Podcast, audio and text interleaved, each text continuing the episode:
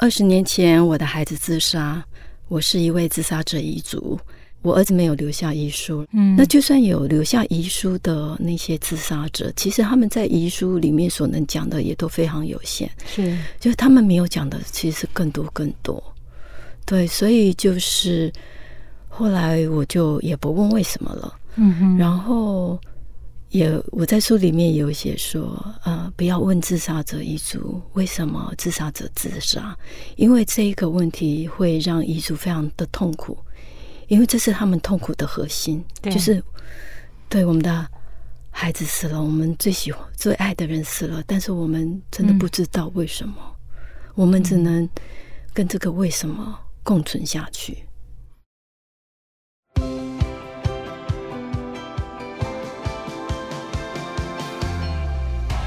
您好，欢迎收听《癌症问康健》。我们邀请权威专家解读癌症精准医疗新知，也分享病友和照顾者在治疗旅程中爱与勇气的故事。各位朋友好，欢迎收听《癌症问康健》，康健为您找专家。我是张晓慧，今天要谈的主题是脆弱的勇气。给自杀遗嘱者一百零一个活下来的理由。其实它是一本书的书名哦。那我们邀请到的是英国 Essex 大学精神分析研究的杜秀娟杜博士。那我请杜娟先跟听众朋友打个招呼。嗯，小慧好，各位听众大家好，我是杜秀娟。二十年前我的孩子自杀，我是一位自杀者遗族。今天我来跟大家分享我作为一个遗族的经验。是欢迎杜鹃哦，哎，她她的简称啦哈，不是说我念错哈。那我觉得，因为我们差不多年纪，所以这样称呼起来会比较顺畅啊。嗯，不过延续刚刚杜鹃讲的哦，就是根据我们台湾最新的十大死因统计哦，在。二零二二年，也就是去年，台湾有三千七百八十七人自杀，他亲手终结了自己的生命啊。那有一份台大的公卫研究指出啊，就是特别在癌症病人的自杀率是比一般人高大概二点五倍，尤其是在确诊罹癌的第一年啊，他嗯活不下去的那种风险呢，更是一般民众的五点五倍。所以马街的方俊凯医生说，他发现台湾的癌症自杀率可以说是全球第一。可是反过来，我们再多想一点哦，其实，在我们社会讨论自杀，坦白说是个忌讳哦。大家不知道怎么去看待自杀者，为什么他要这么样的离开人世啊？更别说因为亲友自杀哈，就是刚刚杜鹃讲的。成为自杀遗嘱者，他必须承受重大创伤，然后要想办法继续活下来。那我最近有看了一部 Netflix 的韩剧，叫做《精神病房也会迎来清晨》啊，其中第七集就主题叫做“被留下来的人”，就是在谈自杀以及自杀遗遗嘱者。那我为什么要讲这里？是特别我里面看到一个数据哦，就是每一位自杀者会对五到十个人的人生产生重大影响。所以换句话说，在去年，我们三千七百多位自杀者的身后，就可能有二到四万的生命剧本被迫改写。其实我们很难想象，哈，就是走的人走了，我们不知道那个世界，可是活下来人怎么办？那在看这部韩剧之前呢，我其实因缘际会，哈，我们常常会收到一些。嗯，出版社的邀请哈，那我就看到杜博士的书《一百零一个活下来的理由》。我很坦诚的说，我第一个反应是看到这本书非常震撼，因为我和杜鹃有一个相同的身份，在人世间我们都是一位妈妈哈。那二十年，他刚刚说了，二十年前的春天，他十二岁的儿子从十六楼跳下身亡，从此他就被贴上一个标签或者一个身份，就是自杀遗嘱者哦。那我在读这本书的时候，第二个感受是，我从他每个字句里面看到、感受到那个透出来那个巨大的哀伤哦。这个哀伤，我觉得其实我还蛮心疼的，因为这是多么重的人生功课啊。所以坦白说，杜鹃，我这本书我是分了好几次才看完哈。那嗯，每一次看到您在说今天我为什么而活下来哈。我觉得从中间我看着看着，我又觉得说，我读到一个哲学，叫做“生命会自己找出路”，所以我就很早以前我就请杜鹃来，想要跟大家分享哈，就是哎，活下来的理由这件事，我们人生都有高低谷。我想先请杜鹃分享您成为自杀遗嘱者的经历。嗯，好。不过我想先回应一下，就是其实您刚刚说。呃，每一位自杀者有五到十位会呃受到呃很重大的影响。嗯、其实这个数据是在一九六零年就被提出来，是。但是现在最新的呢，嗯、就是其实受到影响的有一百三十五位。当然这是美国、哦、美国的研究啦，不见得会适合我们本土。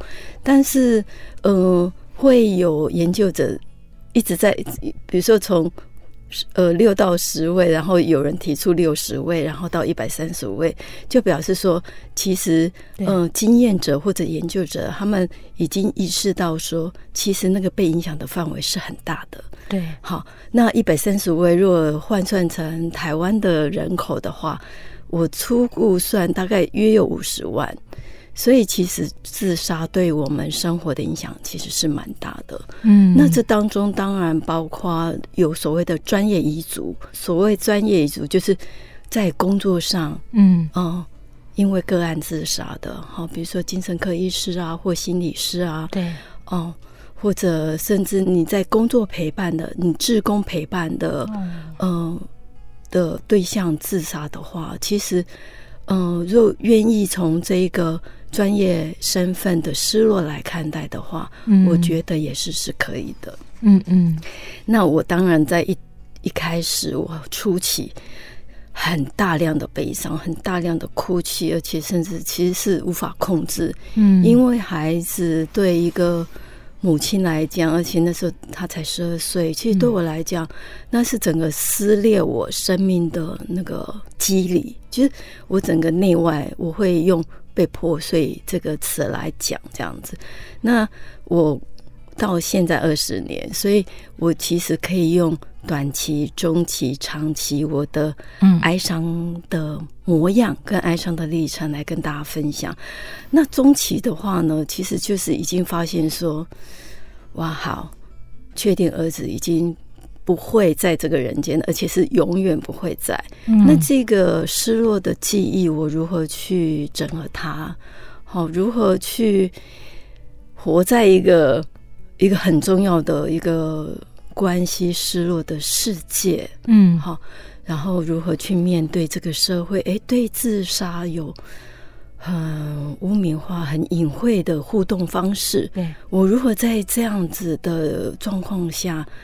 呃，继续我的人生，然后到现在长期就是，嗯，好，尤其现在五十八岁了，嗯，我觉得老年到老年要面对这个问题，我我有意识到，哎，哎，我现在如果不做一点点事情，好像不可不行哎，所以我才会写书，然后才会想要再往更助人者的这个方面去走，所以这是一个。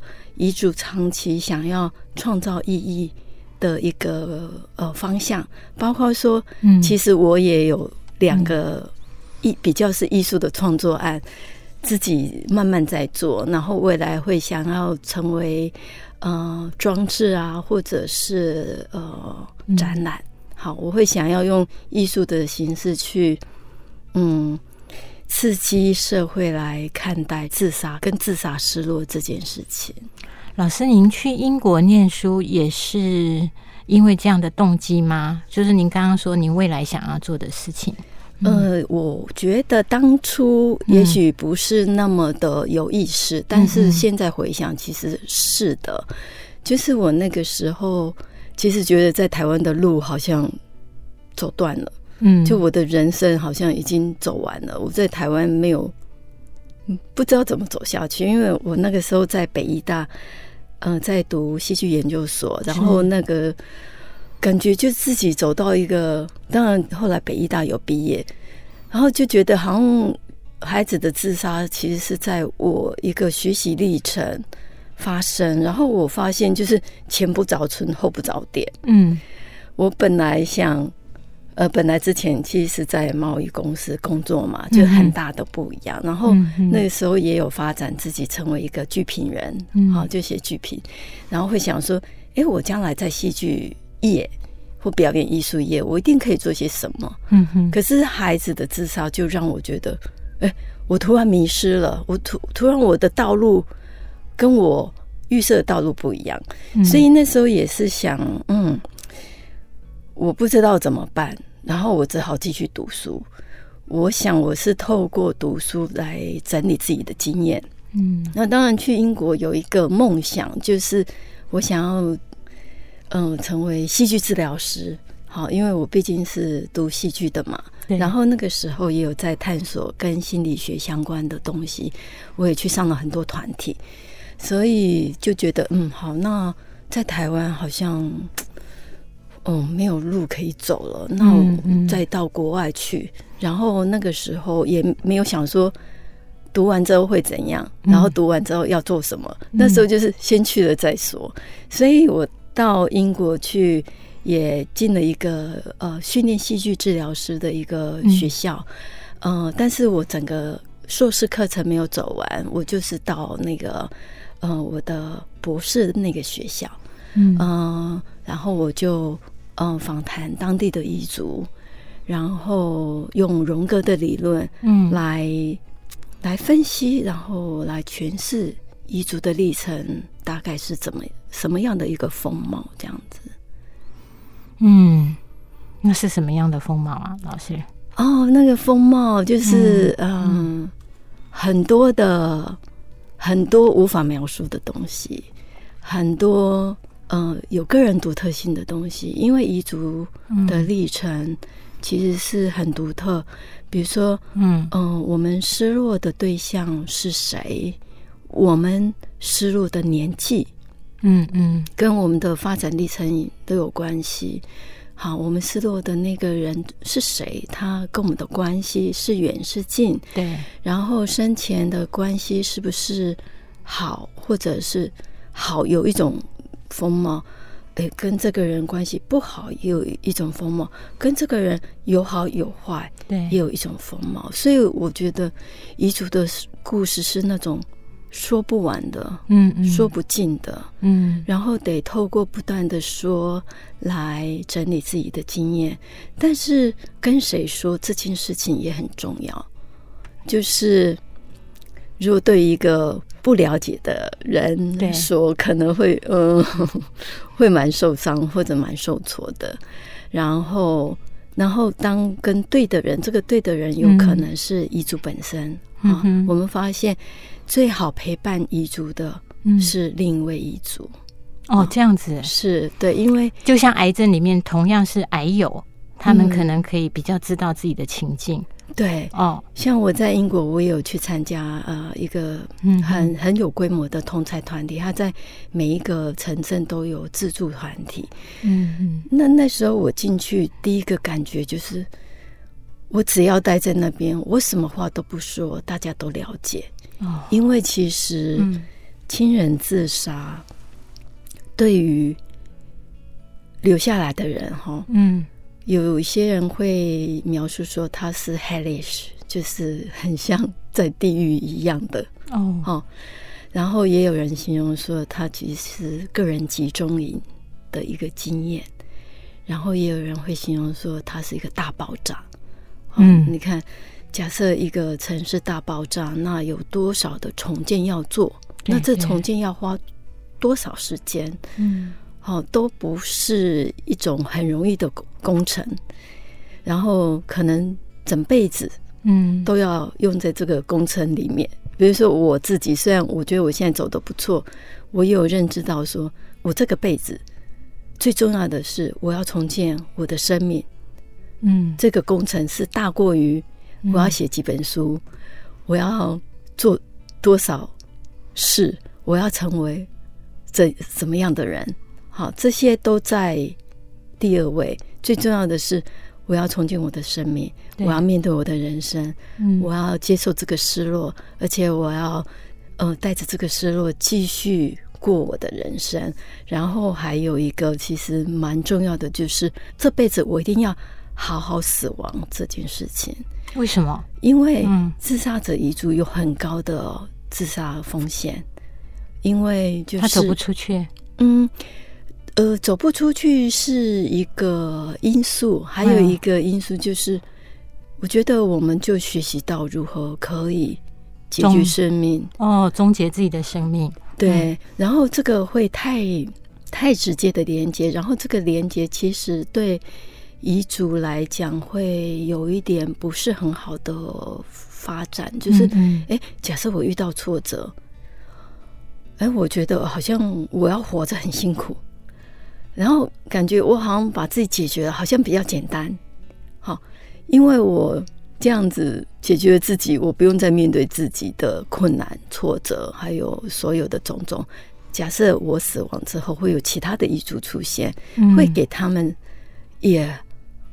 很痛苦的经验，这样子，对对，对。然后，关于走不出来这件事情，其实遗嘱会说，对我们来讲，没有走不出来这件事情，因为我们的悲伤是要共处一辈子，我们的失落是要共处一辈子。嗯，那个走出来是走去哪里呢？没有，对我们来讲，没有走不走出来这件事情，嗯，而是如何跟这个悲伤。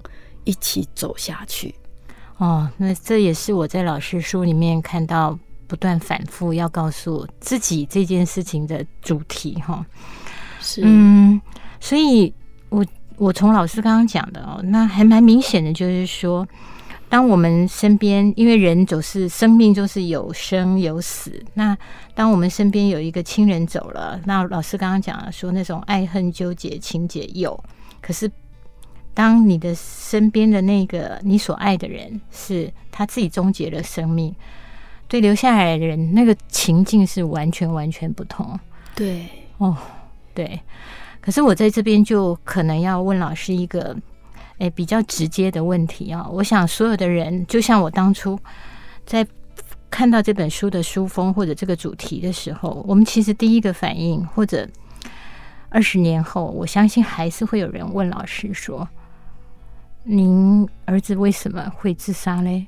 嗯，我觉得这是一般人很直接的反应。嗯、对，为什么他为什么才那么小？嗯，在当时其实我也陷入这样的困惑。嗯，我也问了很多为什么？为什么？为什么？是好，就其实我书里面我有引用我二十年前的笔记，对，但是没有引用的更多，就是。对遗族来讲是非常的震惊跟困惑，对，尤其我那个时候，其实对于人会自杀这件事情，其实完全没有在我的世界里面这样子。对，你人生的规划里面完全没有这件事啊。嗯、对对，所以嗯、呃，很多遗族都会问为什么为什么为什么，然后嗯、呃，我们也会透过各种方式，透过读书，透过跟他对话或者跟神对话，嗯，然后。或者透过阅读、参加团体去找寻，说：“哎，为什么我的呃亲人会自杀？”对，那这个询问的历程会，因为我们我们问不到嘛，因为那个我们要问的人，那个已经死了，在，在另外一个世界了。对，嗯，所以会走到一个程度，就是我们知道，我们问不到。当我们知道说我们问不到，我们也接受我们问不到的那一个。阶段的时候，我们的复原历程其实又有一个新的课题，就是嗯，那我如何接受这个失落？嗯，好，其实当我们会在问的时候，其实都是还没有真的接受这件事情。透过问，会想说，哎，这个人会不会回来？嗯哼，嗯哼。然后当有一天，我想我从一直问问问到开始意识到说啊，真的这个是一个永恒的空缺的时候。应该至少有五年，嗯，所以前五年您都还是在问孩子为什么要走？对对对，嗯、然后内在就是在问这个孩子为什么你要这样子？为什么不给我机会？嗯、为什么不给我们机会？然后为什么不给你自己机会？对，那嗯，这个为什么其实他会对于遗嘱有一个效应，就是。别人在问我为什么的时候，是不是也有在指责我？嗯嗯，然后通常，当然这个时候我已经意识到说，其实别人只是出于震惊跟，也是想要了解这样。是是。然后我会说，其实我也不知道，因为说真的，就我只能猜，就算有。我儿子是没有留下遗书了，嗯，那就算有留下遗书的那些自杀者，其实他们在遗书里面所能讲的也都非常有限，是，就是他们没有讲的其实更多更多，对，所以就是后来我就也不问为什么了，嗯哼，然后也我在书里面有写说，呃，不要问自杀者遗族为什么自杀者自杀，因为这一个问题会让遗族非常的痛苦。因为这是他们痛苦的核心，对就是对我们的孩子死了，我们最喜欢、最爱的人死了，但是我们真的不知道为什么，嗯、我们只能跟这个为什么共存下去。了解，是，嗯、所以我觉得老师传递出来就是，就像说我们回推哈，就是你为什么会得癌症？你是不是做错了什么？嗯，那我觉得这类似的情境，还有就是说我们去。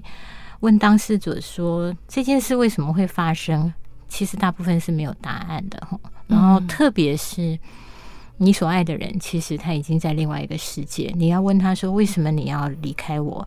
这件事确实如老师说的，我听着听着就觉得对，不知道，没有答案。嗯，可能就算有遗书有遗言，都可能背后有更大的一个。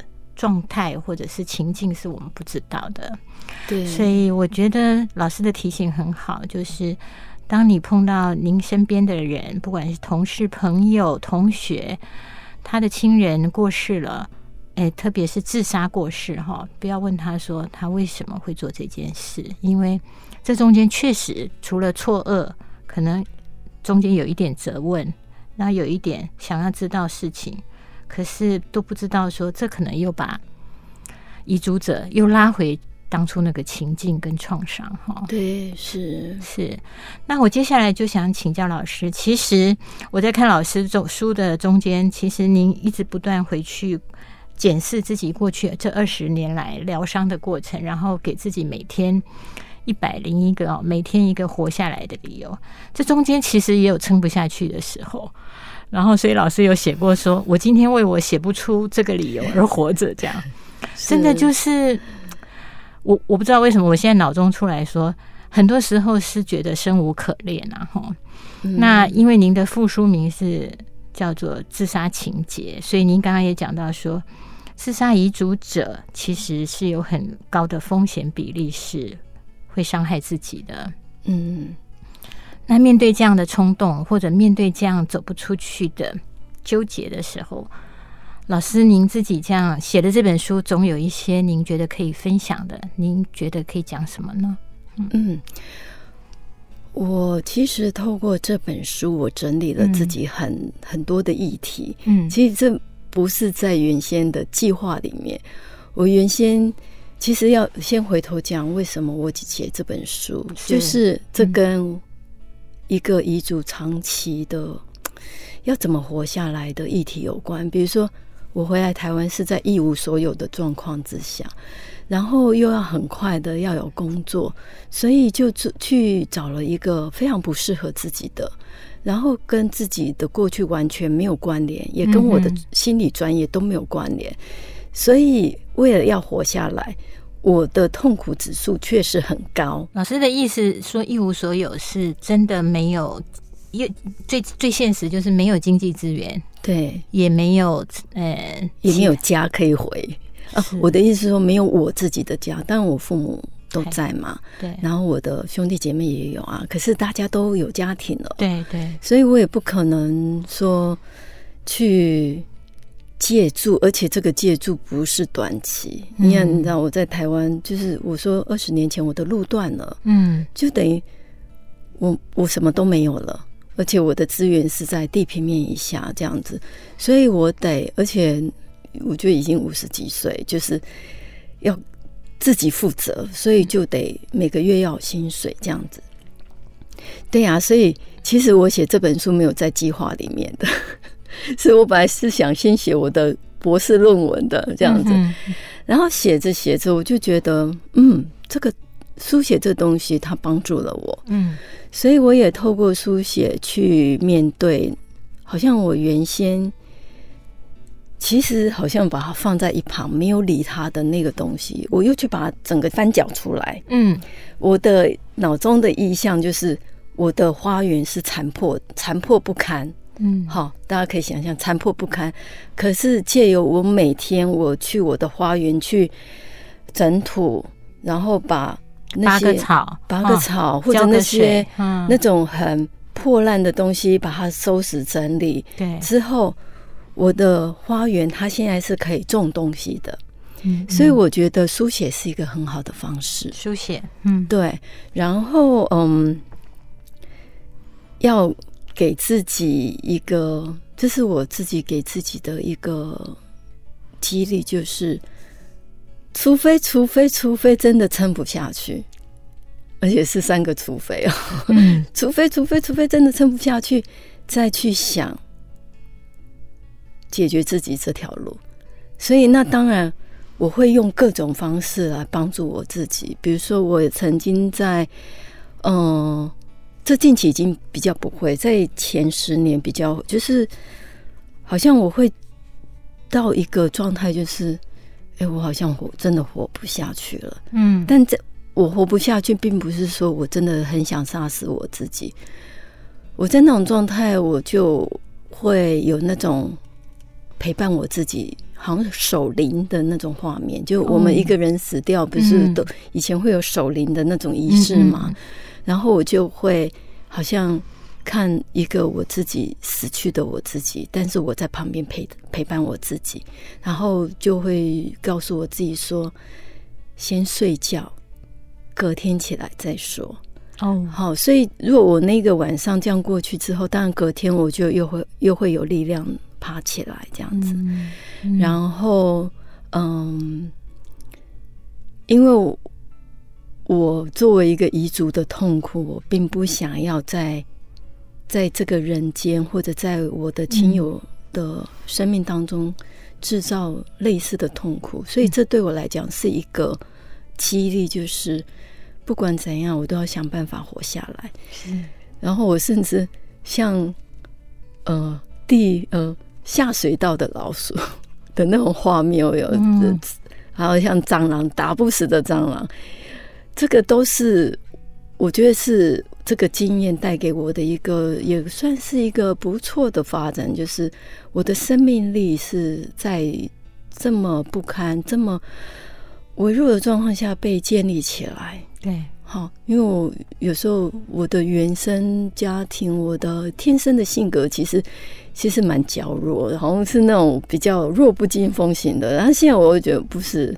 我是下水道的老鼠，就是再怎样我都要想办法活下去。我可以三天三夜不吃饭，然后三天三夜我找一块小面包，然后我还可以再继续活下去。然后我给我自己的使命就是这辈子我要好好的死亡，因为。其实自杀而死对于自己来讲，其实也是一个蛮残忍的一个手法。嗯，自杀就是我们也不能用对错来评断这个自杀者，因为每个会走上绝路的人，他们对。应该就是目前最大的理论就是痛苦嘛，就是已经痛苦到其实不知道怎么办，所以想解决的是痛苦。而不是自己的生命，他想结束痛苦。对，只是说很吊诡的，就是要结束这个痛苦，好像得把自己解决。嗯，好，这是陷入一种比较狭隘的认知模式。嗯，那我有一些心理的背景，我当然知道说，那个狭隘的模式它不是真实的。嗯，可是对于一个走入那个。Tunnel vision，我们会说它像隧道的一个视野的，它的真实就是那样，就是这么窄，就是这么窄。他们没有要造成别人痛苦，他们只想解决自己的痛苦。是，而且他们可能认为只有这个方式。嗯，事实上不是。所以我会也用一些比较哲学还有灵性的一些思维来鼓励我自己，就是说。我今天来到这个世界上，我一定有我想要做的事情，也许我可能还不知道，嗯，但是我愿意给自己一个机会继续去探索。然后我也把这个痛苦当做是一个教导，嗯，就是我觉得在痛苦的面前，人真的才会学会谦卑。因为其实我自己过去，我觉得也是一个蛮自我、蛮骄傲的人。然后在就是生命绝境，它其实才能够呈现我们个人的有限性。好，所以老师刚刚分享了蛮多哈，就是书写，还有。